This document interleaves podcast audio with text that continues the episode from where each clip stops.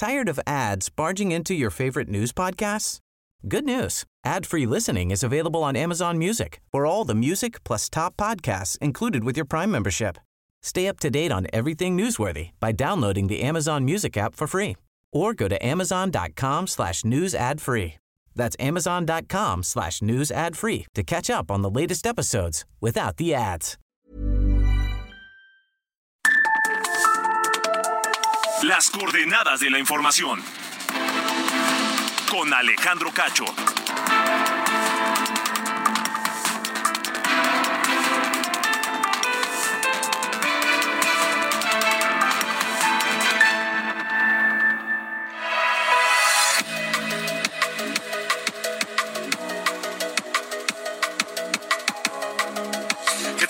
Noches. Son las ocho en punto, tiempo del centro de México. Bienvenidos a las coordenadas de la información. Hoy es lunes 29 de mayo de 2023. Les saludamos con enorme gusto quienes integramos el equipo de las coordenadas. Diana Bautista en la jefatura de información, Ángel Arellano en la producción y Ulises Villalpando en los controles. Yo soy Alejandro Cacho y a nombre de todos ellos les agradezco, les agradezco a todos que nos permitan estar con ustedes la próxima hora, donde quiera que sea que escuchen la señal de eh, la cadena nacional de Heraldo Radio en todo México, de frontera a frontera y de costa a costa, y también a través de Neomedia en los Estados Unidos. Un abrazo fuerte para todos ustedes. Buen inicio de semana. Comenzamos.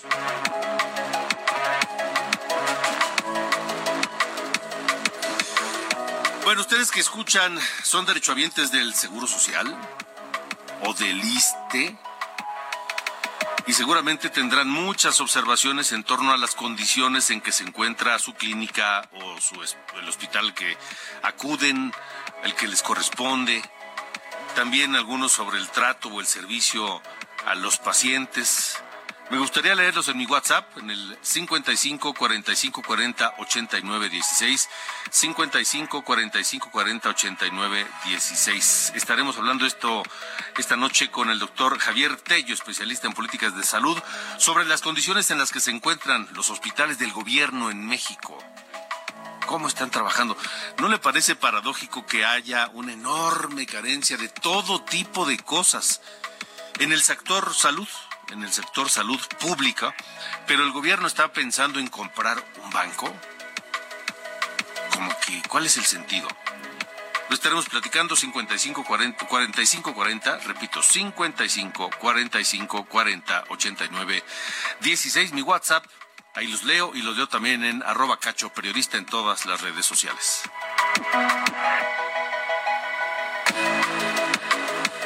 Faltan seis días para las elecciones de gobernador en Coahuila y en el Estado de México. Este fin de semana comenzaron los cierres de campaña de los candidatos. Tendremos los reportes. Eh, pero pues este el sábado una sorpresa en Coahuila.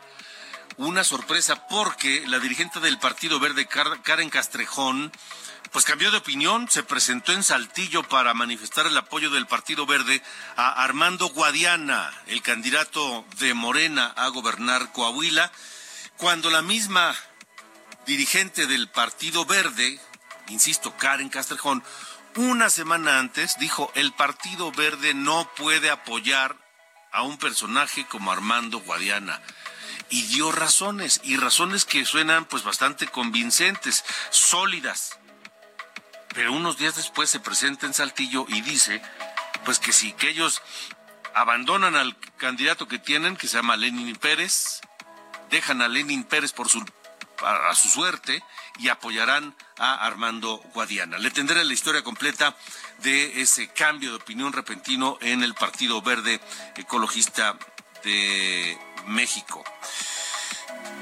Pero ¿saben qué? Quienes ya tenemos algunos años sabemos que no es nuevo este tipo de bandazos que da el Partido Verde. El Partido Verde ha sido aliado del PAN, ha sido aliado del PRI, ahora es aliado de Morena. Platicar esta noche con el doctor Juan Jesús Garza Onofre, del Instituto de Investigaciones Jurídicas de la UNAM y autor del libro La Mafia Verde.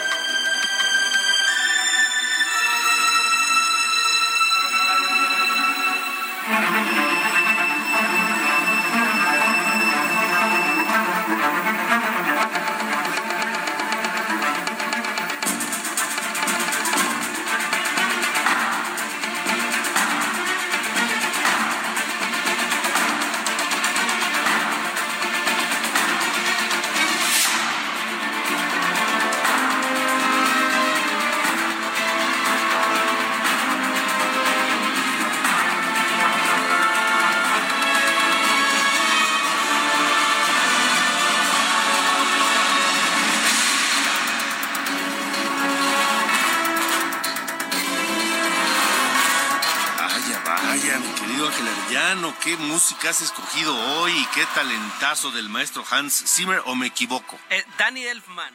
Ah, Danny, Elfman. Ok, háblanos de eso. Sí, es el cumpleaños número 70 de Danny Elfman, un compositor de música de cine, de series de televisión. Y aquí escuchamos esa gran pieza que abría la película de 2002, Spider-Man, de el compositor, eh, uno de los que, Sam Raimi, que uno de los que se especializa, Danny Elfman, además de Tim Burton. Mm. Así que, pues estamos escuchando esta de Spider-Man, pero también es compositor del tema principal de Los Simpson, de aquella de 1989 de, de Tim Burton, Batman, pues todo lo que todo lo que haga Tim Burton musicalizado por Danny Elfman. Y más recientemente la, serie Wednesday que es Merlina que aquí en México así le, conocimos y es pues de lo más reciente que ha hecho pero basta basta la obra de Danny Elfman a quien vamos a estar escuchando en esta noche. Sí que saquen las palomitas mi estimado Alejandro. Sí es que sabes que me suena me sonaba mucho a Batman y por eso pensé que era Hans Zimmer aunque aunque también estuvo compuso la de Tim Burton de la serie de Batman, ¿no? Así es, fíjate que en esa de 1989 es la que sale Michael Keaton, Jack Nicholson y Kim Basinger, aquel primer Batman, ¿no? Que, que, como que marcó la pauta de los demás, ¿no? Sí, Sí, sí, Así como muy oscuro. Veníamos de un Batman panzón que hacía Adam West, pues ya esta fue toda una revolución, ¿no? Sí, sí, sí. Sí, pero fue el, pues la primera digamos, película de Batman de la saga reciente que se acercó exactamente a la, al origen de la historieta, ese oscuro y demás. Sí. No lo fue tanto, pero. Porque además, ¿sabes que Pintaban un un guasón medio caricaturizado. Sí, todavía, todavía no está. No, a comparación de ya los últimos guasones que son, que son tremendos, ¿no? Y ¿Aquel fue Jack Nicholson? Jack Nicholson y este Michael Keaton era Batman. Era Batman, sí. Jack Nicholson que hizo un gran, un gran guasón, pero caricaturizado, es decir, no es culpa de Jack Nicholson que le hayan definido hacia el personaje, pero lo hizo estupendamente bien. Sí, sí, sí, exactamente. Pero sí, me quedo con, ¿sabes con, cuál me quedo? Con Heath Ledger. Sí, el, cuando este, se veste de enfermera, ¿no? Y este sale y le aprieta y no, no, explotó la bomba y ya después le hace una segunda vez y ya. Así es. es el mejor guasón. Sí, el mundo del cine y pues este ambiente justamente lo logran los compositores como Danny Elfman, o como John Williams, ¿no? Que es otro grande. Y por supuesto. Muy bien, señor. Pues lo estaremos escuchando. Así es. Gracias, Alejandro. Gracias.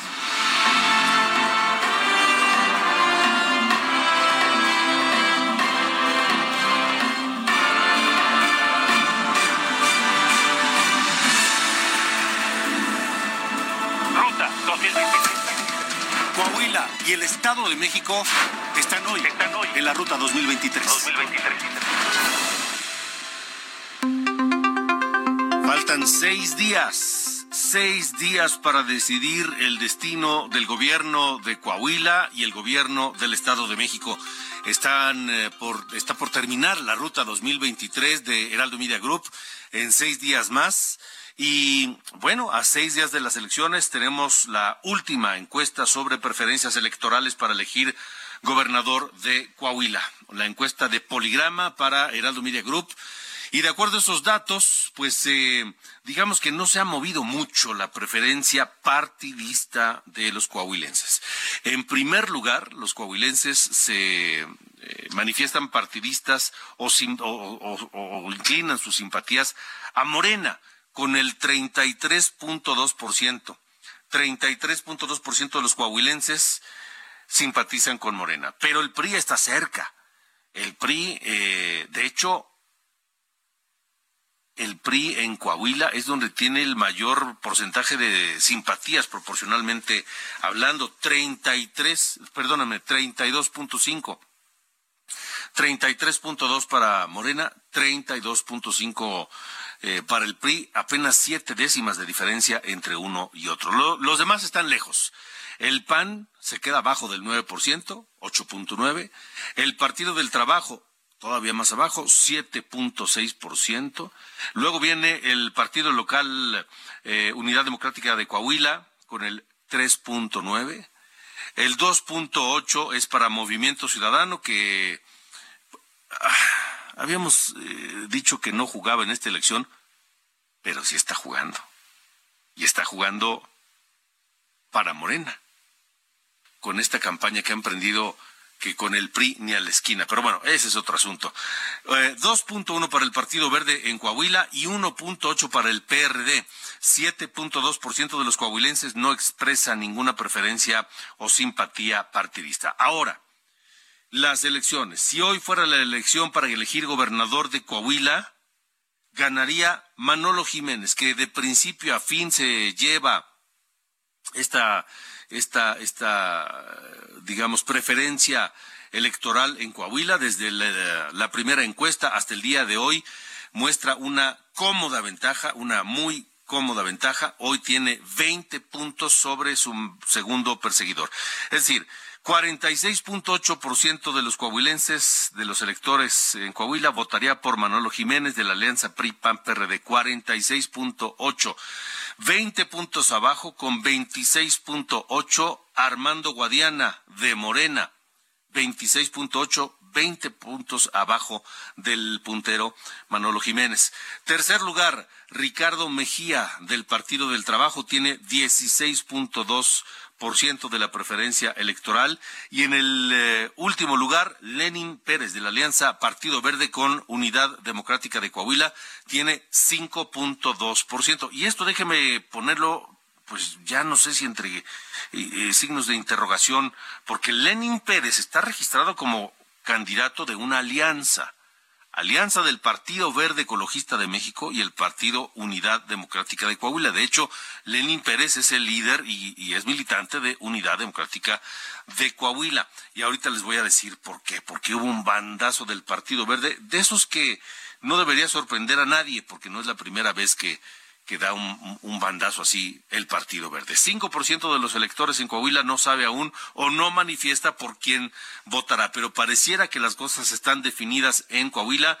Eh, cada vez que hemos sacado encuestas aquí en Heraldo Media Group, las encuestas de Poligrama han mostrado prácticamente el mismo escenario. Manolo Jiménez de la Alianza PRI-PAN-PRD con una amplia y cómoda ventaja sobre el segundo lugar, que en este caso es Armando Guadiana. Pero ¿Qué hay detrás? Este fin de semana estuvo movido en Coahuila.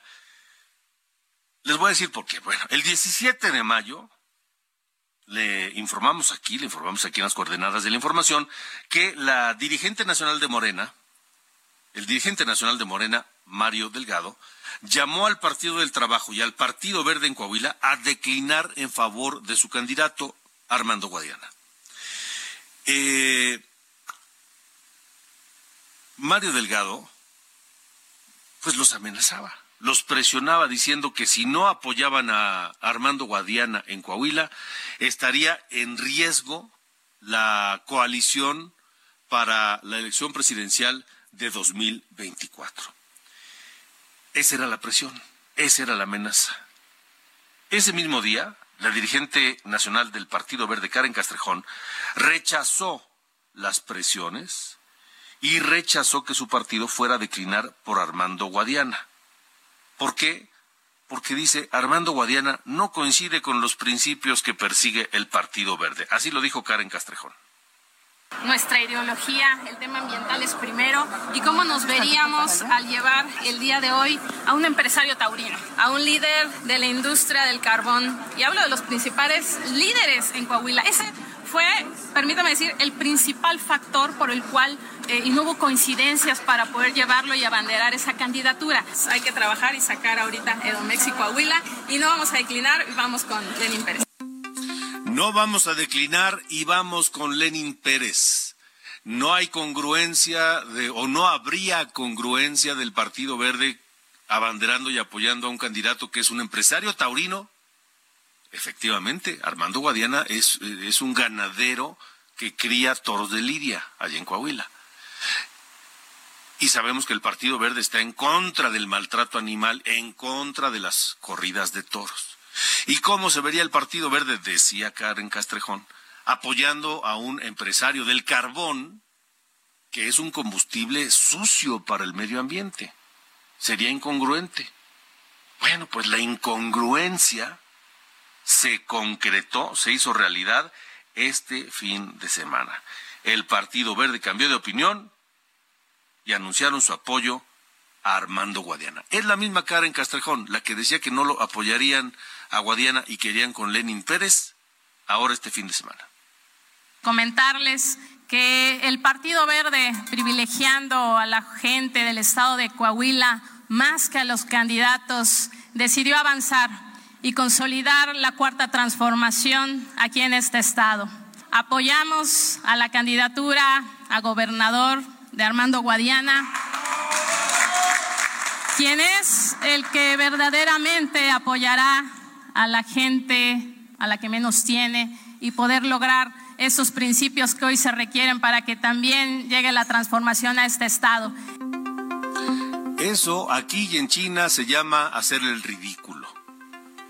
Hacer el ridículo, sobre todo cuando el candidato de Coahuila, Lenín Pérez, pues sale y dice, a mí no me van a bajar y no acepto y no me importa que el verde ahora diga que apoya a Armando Guadiana. Yo sigo siendo candidato, así lo dijo Lenín Pérez comentarles que el Partido Verde, privilegiando a la gente. Hoy la dirigencia nacional del Partido Verde, en un desconocimiento total de lo que pasa en Coahuila y sin consultarlo con su militancia, se pronunció en favor de la candidatura de Armando Guadiana, un candidato que lo único que persigue es su interés personal y que está alejado de la ideología tanto del Partido Verde como de Morena y de UDC. Guadiana va en picada en las encuestas, por ello han tenido que recurrir a las más bajas y viejas prácticas priistas. Pues así respondió Lenin Pérez, que seguirá en la boleta y seguirá hasta el final. ¿Cómo le va a, afectar esto al Partido Verde? ¿Cuál será la reacción de los coahuilenses que pensaban o piensan votar por el Partido Verde? Pues ya lo veremos. Por lo pronto, este, este, este tipo de bandazos, otros dicen traiciones, otros los llaman chantajes del Partido Verde, no son nuevas. El Partido Verde ha sido aliado de eh, el PAN en el año 2000 con Vicente Fox. Lo fue de Enrique Peña Nieto después, en 2012.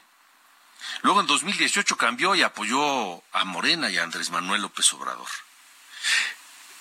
Esas eh, traiciones están reflejadas en un libro llamado La Mafia Verde del doctor Juan Jesús Garza Onofre, del Instituto de Investigaciones Jurídicas de la UNAM, a quien saludo esta noche aquí en las coordenadas de la, información. Doctor, buenas noches y gracias por estar acá. Estimado Alejandro, no, gracias a ti y un saludo a todo tu auditorio. Eh, no debería sorprendernos esto del Partido Verde, ¿no? No, en absoluto, Alejandro. Parecería que es el modo de actuar sistemático de un partido que no tiene algún tipo de ideología y no solamente eso, está dispuesto a conseguir el poder dependiendo de quién sea el partido político que tenga más popularidad y votos y estructura del momento. Entonces, lo que estamos viendo a nivel eh, micro en Coahuila, pues es algo que ha forjado su historia a lo largo de los años desde 1986, que es cuando se funda, y que hay que decirlo que el Partido Verde solamente ha ido en la primera elección que compitió en lo individual siempre ha sido un partido que busca las alianzas, ya lo dijiste tú a nivel eh, de Vicente Fox, a nivel de Enrique Peña Nieto y desde la intermedia de este sexenio con Morena y con el PT. Lo que estamos viendo aquí es simplemente un pragmatismo que raya en la, en la hipocresía y un pragmatismo que, como queda evidenciada la actual eh, representante y dirigente del partido, la señora Castrejón, pues está totalmente eh, fuera de sí al momento cuando dice que no pueden apoyar a un empresario ganadero porque defienden los toros y la vida y demás, y de la noche a la mañana cambian propiamente, ¿no? Entonces, es, yo sinceramente creo, y lo ponemos en el libro, es sinceramente uno de los fracasos de la partidocracia en este México post eh, transición, ¿no?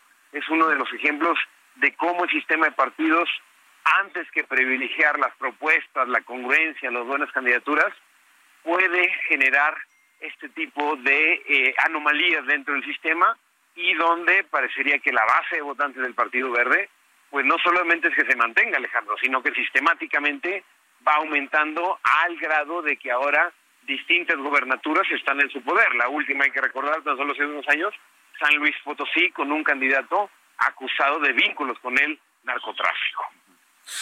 Em, ¿El Partido Verde pinta para seguirse fortaleciendo?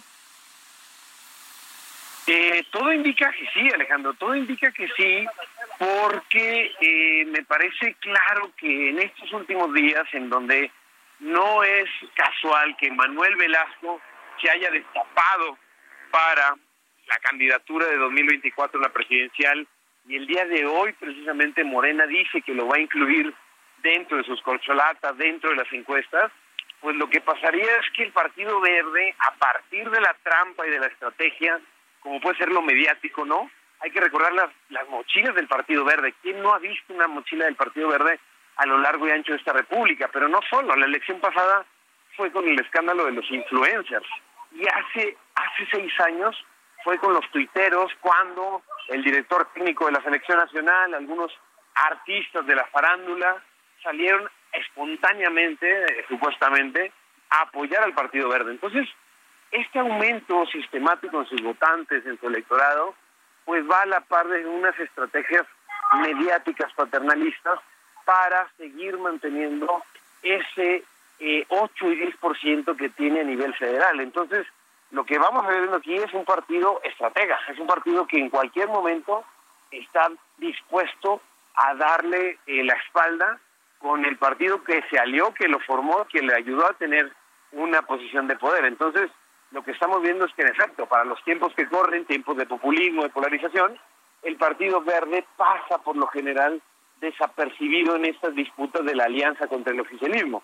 No nos sorprenda que en la próxima elección el Partido Verde va a estar propiamente con el candidato o la candidata que postule Morena. En este sentido, que haya salido el nombre de Manuel Velasco, pues es como usualmente lo hace el Partido Verde para negociar algunas posiciones y para hacerle útil al partido del poder. Porque no hay que olvidar, Alejandro, que necesariamente para obtener una de las mayorías calificadas en diputados, en senadores, cualquier partido por la cláusula de sobrerepresentación, por los candados que hay para que ningún partido pueda obtener mayorías absolutas, necesita estos partidos bisagra.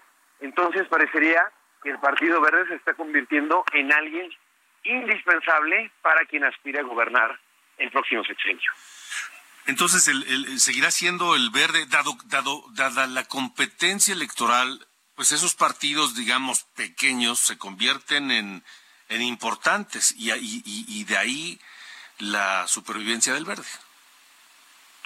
Sí, totalmente. Esos, esos que se, usualmente se les conoce como la chiquillada, esos partidos satélites, pues al final son partidos bisagra son los votos necesarios para alcanzar la mayoría. Vamos a esperar a ver qué, qué pasa en esta elección, a ver cómo le corta al Partido Verde en la elección del Estado de México esta decisión de haber dado el bandazo en Coahuila.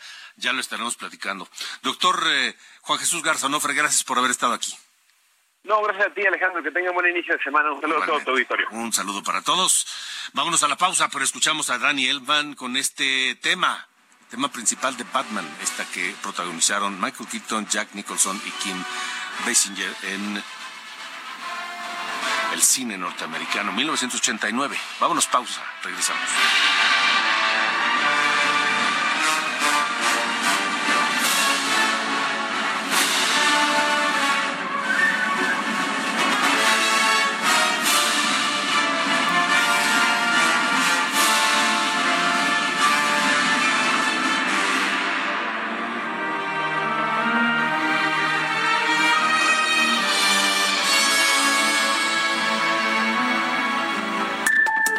Alejandro Cacho en todas las redes. Encuéntralo como Cacho Periodista.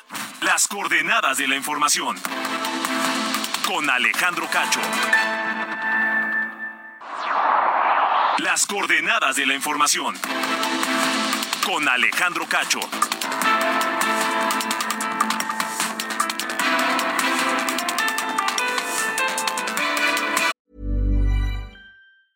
Tired of ads barging into your favorite news podcasts? Good news. Ad-free listening is available on Amazon Music for all the music plus top podcasts included with your Prime membership. Stay up to date on everything newsworthy by downloading the Amazon Music app for free or go to amazon.com slash news ad free. That's amazon.com slash news ad free to catch up on the latest episodes without the ads.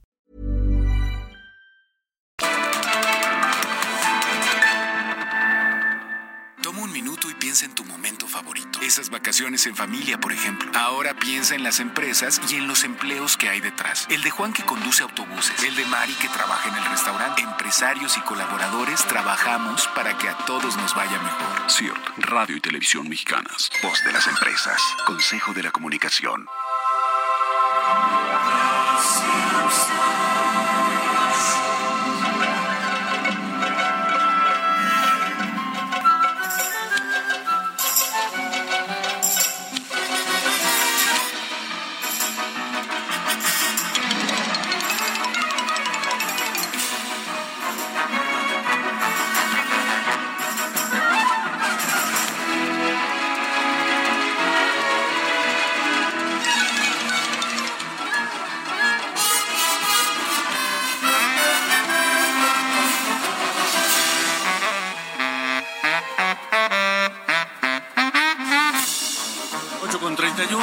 En las coordenadas de la información. No es necesario ser fan de Los Simpson como yo para identificar este tema mundialmente famoso de esta eh, serie animada de los Estados Unidos que lleva muchos años, no sé cuántos, 30 años, no sé cuántos transmitiéndose, eh, y es eh, del genio de Danny Elfman, la, sintonía de los Simpson, así se llama este tema, que es pues el, que abre todos los capítulos.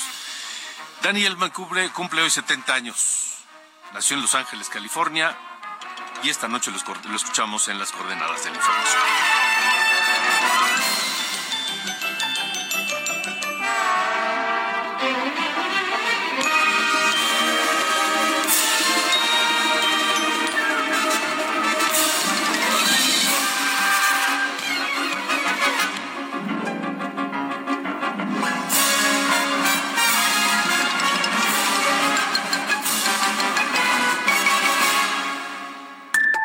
Alejandro Cacho en todas las redes. Encuéntralo como Cacho Periodista. Buenas noches, soy Diana Bautista y les saludo con el resumen de noticias. Ya son siete los trabajadores de un call center desaparecidos en Zapopan, Jalisco. El gobernador Enrique Alfaro informó que las instalaciones cateadas apuntan a que no era un call center, sino un centro de operaciones de otra naturaleza. Esta tarde se registró un enfrentamiento entre autoridades e integrantes de un grupo delictivo en la carretera Monterrey-Nuevo Laredo, que dejó 10 presuntos delincuentes muertos, tres policías lesionados por volcadura y uno más herido de bala. Esta mañana en Monterrey, Nuevo León, dos personas fueron asesinadas y cinco más resultaron heridas tras registrarse un ataque armado en el bar Distrito F de la zona TEC.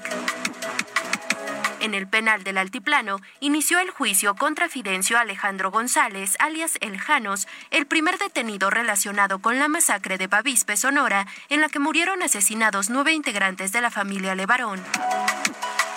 Un juez federal otorgó un amparo a Rosario Robles, exsecretaria de Sedesol y Sedatu, para cancelar la orden de aprehensión girada en su contra por los delitos de operaciones con recursos de procedencia ilícita y delincuencia organizada. Después de la orden del Tribunal Electoral y del INE, Presidencia eliminó de sus redes sociales y páginas oficiales las conferencias del 9, 11 y 24 de mayo, en las que el presidente llamó al voto por su Plan C y habló sobre las elecciones del Estado de México. Finalmente, en Estados Unidos se reportan al menos siete personas lesionadas tras un tiroteo en Hollywood Beach, en Florida. Las autoridades pidieron a las personas que no se acerquen a la zona. Estas fueron las noticias de este lunes. Buena noche. Ruta 2023. Coahuila y el Estado de México están hoy, Están hoy. en la ruta 2023. 2023.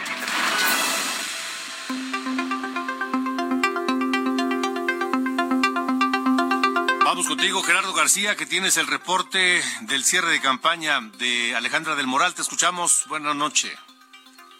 Hola, ¿qué tal? Muy buenas noches, Alejandro, y también al auditorio. Ante las exigencias nacionales del PRI, PAN, PRD y Nueva Alianza, la candidata a la gubernatura mexiquense, Alejandra del Moral Vela, recalcó a sus adversarios que fue un gravísimo error haberla subestimado a una mujer y joven, porque aclaró que el 4 de junio no van por un triunfo cerrado o que deje lugar a dudas, sino por uno contundente. La priista y originaria de Cuautitlán, Izcalli, realizó su tercer cierre regional de campaña en Toluca, a un costado del Palacio de Gobierno, en donde se dieron cita miles de militantes y simpatizantes de los institutos políticos que conforman la alianza PA por el Estado de México. En su mensaje del Moral Vela destacó que han realizado una campaña de 55 días sin descanso y también llamó a que sus seguidores salgan a votar el 4 de junio. Afirmó que se siente profundamente orgullosa de tener el mejor ejército valiente de todo el país.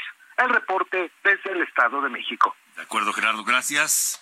Y también allá, José Ríos nos informa sobre el cierre de Delfina Gómez. José, buena noche.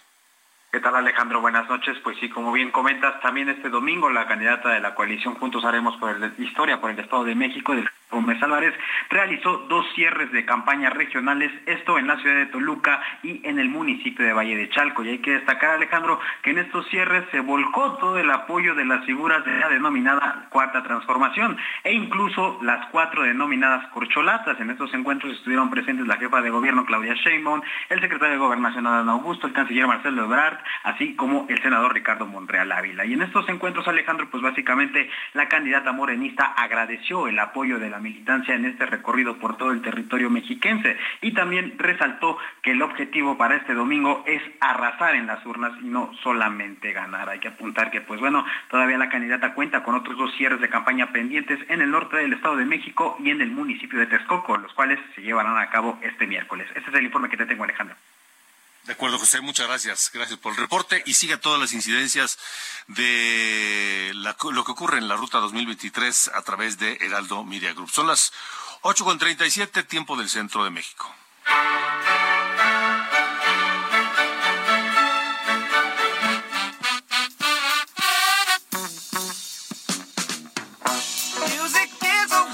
Pasó, mi querido Carlos Allende? Buenas noches, ¿cómo estás? Buenas noches, señor Cacho. Todo muy bien. Fíjate que hoy con este datos de la encuesta nacional de, ocupación y empleo, esta, pues, que nos dice pues, que PEX con el tema del trabajo, ¿no? Aquí en, nuestro bello México, que además hoy publicó el INEGI la encuesta actualizada eh, trimestral. Esta, la, publica casi cada quincena, em, pero en esta tiene específicamente datos que, digamos, tienen un agregado mucho más fuerte de datos. Por ejemplo, ya estamos en, bueno, el INEGI está estimando que eh, llegamos a un rango de población entre ya por ahí de los 129 millones de mexicanos. Ya es que el censo eh, del 2020 fue de 126 millones, pero ya estamos ya más tirando a los 130, este, y seguramente terminaremos el 2023 con 130 millones de eh, personas, siendo las tres entidades con más población, el Estado de México, que ya va a tener elecciones el domingo, la Ciudad de México y Jalisco. ¿no? En, ese mismo orden. Ahora, entrando al tema específico de, del trabajo, que eh, pues es bastante importante, dada la situación económica que se está viviendo Sí, evidentemente no solamente en nuestro país, sino a nivel eh, mundial, pero eh, lo, que nos importa y nos afecta es lo que es inmediatamente, eh, que da, un impacto inmediato ¿no? a nosotros. Por ejemplo, de un, de un año, según la, la, encuesta y los datos trimestrales que se publicaron hoy en la ENOE, ¿no? en la encuesta nacional de ocupación y empleo, eh, hay 2.4 millones de personas extra que se agregaron a las personas ocupadas en un año. es decir, 2.4 millones de personas que dijeron haber dicho trabajado al menos una hora en las últimas dos semanas, ¿no? en el tiempo que hacen la encuesta nuestros amigos del INEGI, que dijeron haber eh, trabajado, repito, al menos una hora durante esos 15 días. Entonces, eh, parece que sí se está creando, ¿no? absorbiendo esta, estas nuevas personas de que entraron al mercado laboral. La mala es que la vasta mayoría de ellas son en el mercado informal. ¿no? Y ahí pues, sabemos, ¿no? No tenemos nada de, eh, seguridad social, ni contratos, ni prestaciones, ni nada por el estilo que un trabajador formal sí tiene, ¿no? Sí tiene eh, por ley. La buena por otro lado, es que la población subocupada, o sea, es la que necesita y tiene disponibilidad, disponibilidad para trabajar más, eh, bajó 700 mil personas. O sea, hay 700 mil personas que lograron encontrar una chamba extra para poder cubrir sus, eh, sus gastos, ¿no? Que cada vez en estos escenarios de la, de la inflación se vuelven pues, un poco más, digamos, prolongados, ¿no? Más que será más, más altos y por eso eh, se, se, puede interpretar como algo positivo que cada vez haya menos gente en la eh, población en subocupación, ¿no? Como le llama eh, nuestros amigos del INEGI. Entonces parece que, pues sí, como con paso gallo gallina, pero pues ahí la lleva, ¿no? El asunto del mercado laboral aquí en, en, nuestro país, mi estimado señor Cacho. Con razón el presidente dijo la semana pasada que, que estaba muy contento por los datos del INEGI, que la ocupación había bajado el desempleo. Pero a ver, tú y yo sabemos que la realidad es que en la calle la situación está durísima. No, y te digo la verdad, o sea, yo creo que el, gran eh, problema es que se crean trabajos en la informalidad, o sea, en el mercado informal. O sea, porque ahí, digo, puede que te, te ganes tu lana, pero o sea, yo casi siempre pongo el, ejemplo de eh, pues, cualquiera que atienda un eh, changarro, ¿no? En la calle. Si un día, porque los accidentes pasan en, en la vida, ¿no? Queramos o no, suceden. Si un día, a lo mejor una señora que tiene un puesto de, de estas quesadillas, ¿no? O de guisados, se fractura la pierna porque pisó mal, ¿no? En su casa, tiene que ir a trabajar en esas circunstancias o no come.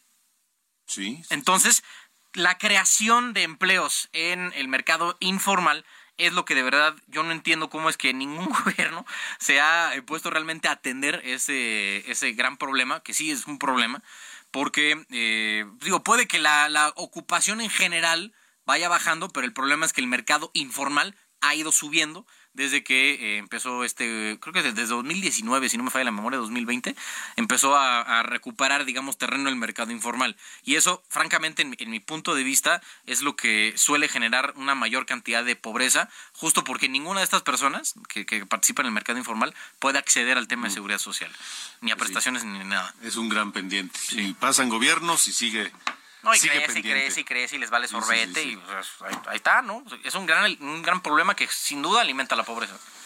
Bueno, sale señor, gracias. Fuerte abrazo.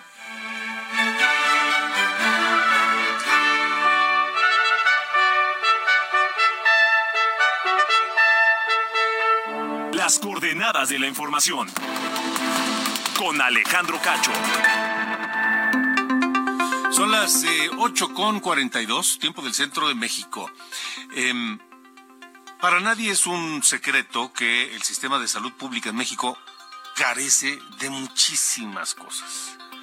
Carece de muchos recursos, a veces los básicos, jeringas, gasas, este, en fin, cosas básicas para la atención de los pacientes.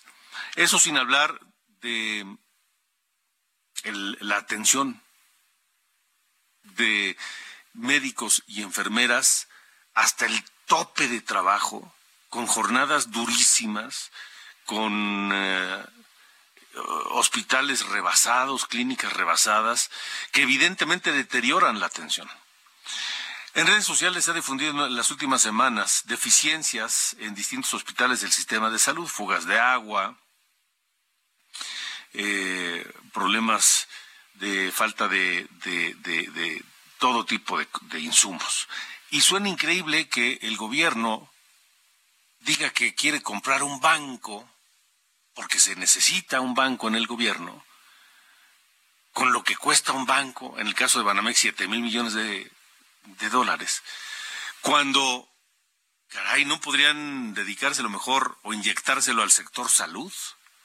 Saludo y se lo pregunto al doctor Javier Tello, especialista en políticas de salud, a quien está nuevamente con nosotros y quien se dio la tarea de hacer un recuento de estas denuncias en distintos centros de salud para el, en el país. Doctor, qué gusto, gracias por estar aquí. Alejandro, buenas noches, qué gusto.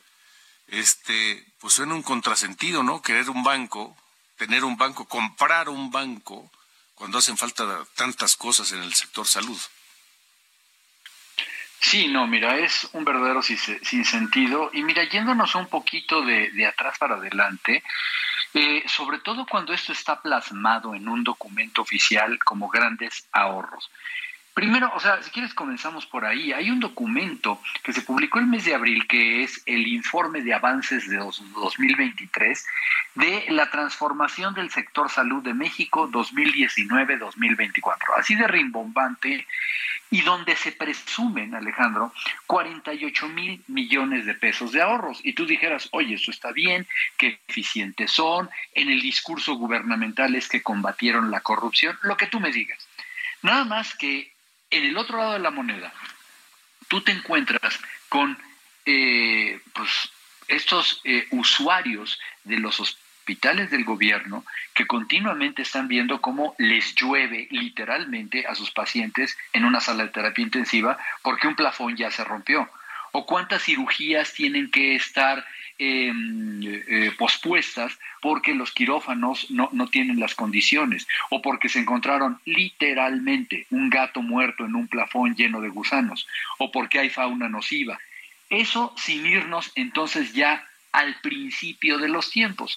Hay que recordar que muchos de estos hospitales tienen un sistema, eh, fueron construidos en un sistema con una visión socializante de, la primera, eh, finales de, la primera mitad del siglo pasado. Alejandro, ningún hospital tiene un estacionamiento.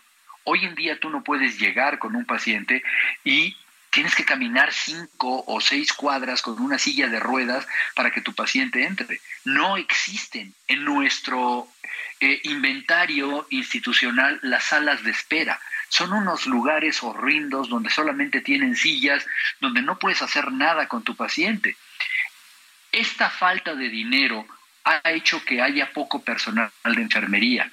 Y ahora los familiares son los que tienen que hacer muchas de las labores que necesitaría o que normalmente hace el personal de enfermería, como cambiar un cómodo. Imagínate tú, como pongo por ahí en un artículo que escribí este, el día de hoy y que publiqué en la lista, imagínate un muchacho que tiene que atender y tiene que limpiarle los genitales a su mamá y la mamá muerta de vergüenza y él en, un, en una habitación es el único que puede darle ese, e, esa atención rodeado de mujeres y que después tiene que llevar un cómodo sucio porque no hay quien haga eso y llega a un baño donde no hay papel, donde no hay una tabla para sentarse. E, esa es la realidad que ven nuestros pacientes y sus familias todos los días. Que te lo conteste tu audiencia. ¿Cuántas veces no han tenido que dormir en el piso junto a la cama de su paciente o dormir en el piso en una sala de urgencias en un cartón que por cierto el personal de vigilancia les vende. Hoy vemos en la zona de hospitales del sur de la Ciudad de México, Alejandro, los camellones con tiendas de campaña donde están acampando los familiares. E, e, es, es, es realmente un disparate de lo indigno, la falta de visión humanitaria que tenemos hoy. Ante 48 mil millones de pesos de ahorros, es, es lo que no te hace sentido. Eh, sí, por supuesto. Y estar pensando en comprar en un banco, ¿no? Por ejemplo, cuando, cuando Bueno, eso, no, no, no. No, bueno. Ahora, eh, iba a preguntar pues, cuánto tiempo nos falta, pero creo que habría que comenzar por decir o preguntar, ¿el gobierno tiene dinero para arreglar todo esto, para subsanar todas esas carencias? ¿O podría conseguirlo, sacarlo de algún lado? Mira, primero que nada no lo tiene, porque como lo hemos platicado tú y yo, eh, uno de los grandes problemas con el sistema de salud en México es la poca inversión. México es de los países, el penúltimo país que menos eh, le invierte a, la salud de los países de la OCDE. Eh, una norma o una media de que estuviera invirtiendo cerca del 9% del Producto Interno Bruto. México de dinero gubernamental apenas si llega al 3%, porque el otro 3% sale de tu bolsillo, del mío, del de todos. Sí, es dinero de pago de bolsillo. Entonces, de entrada, no está invirtiendo y aunque quisiera invertir, resulta que está haciendo subejercicios y ahorros. Y bueno, pues podemos ver, este, ¿cómo se llama? El, doctor Héctor Jaime, un diputado, eh, él ha em, manifestado varias veces su desacuerdo en todos los ahorros que tenemos en el sector salud.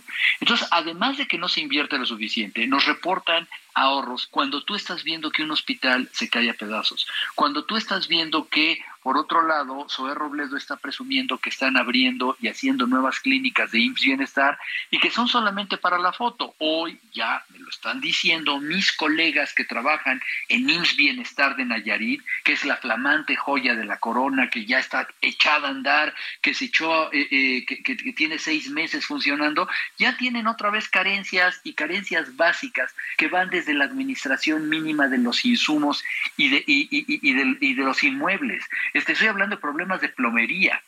Imagínate un hospital donde no puedes utilizar un baño porque el baño está sucio, porque el drenaje no funciona, ¿no? Y, y, dices, estas son las condiciones con las que queremos tener un sistema de salud medianamente aceptable, ya no digamos Dinamarca. Voy a sacar la discusión de la Dinamarca porque es absurdo. ¿sí? En este momento, el decir, las condiciones mínimas para que tú pudieras respirar tranquilo y a gusto en un hospital del gobierno, no las tenemos. Ok, no hay el dinero. Eh, ¿Cuál es la alternativa, doctor? Mira, la alternativa es que, primero que nada, el problema del bienestar de los pacientes y de la calidad de los pacientes se tomará en serio.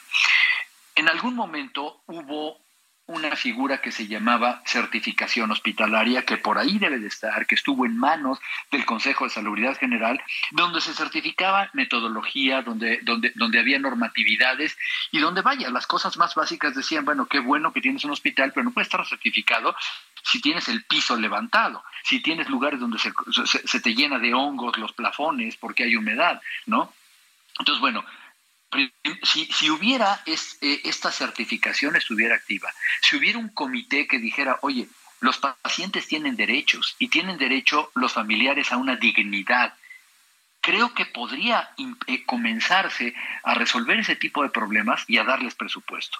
Y decir, a ver, ¿cuánto hay que invertir para que haya sillones, para que la gente pase la noche al lado de su paciente? ¿Qué tenemos que hacer para que los baños nunca les vuelva a faltar eh, papel, para que, no estén tapados, para que no les falten eh, los asientos a los excusados? ¿Qué hacemos para que no se inunde el hospital cada vez que llueve? ¿no?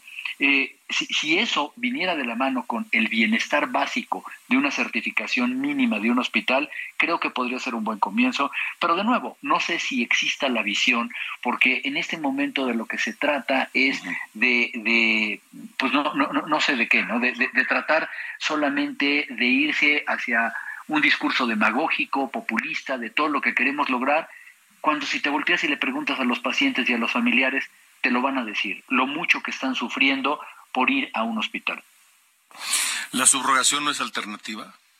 Es decir, pedirle a, la, a la medicina privada que dé aquellos servicios que la medicina pública no puede. Eh, hasta cierto punto. Es decir, yo, yo eh, evidentemente estoy completamente de acuerdo que no deberíamos invertir en, servicios de hemodiálisis. Eso debería estar subrogado. Un proveedor, como ocurre en, Inglaterra, eh, como ocurre en Dinamarca, un proveedor externo debería darte el servicio de hemodiálisis.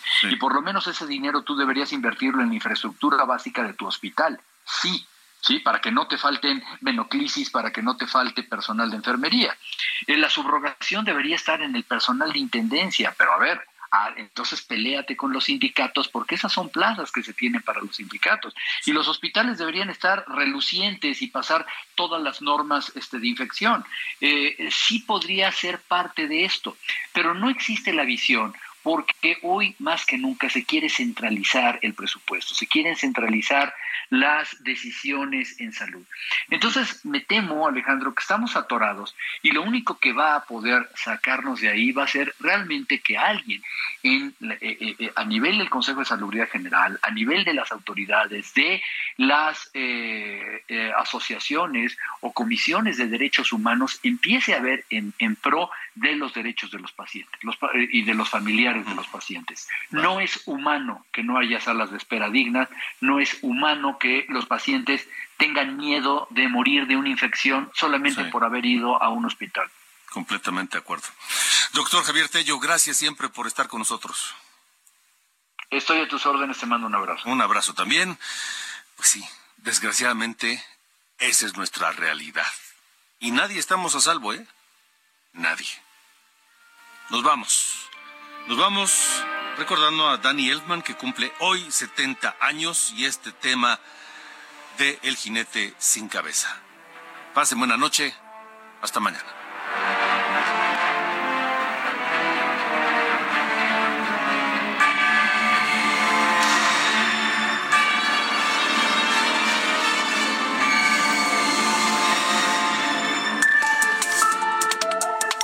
Esto fue Las coordenadas de la información con Alejandro Cacho.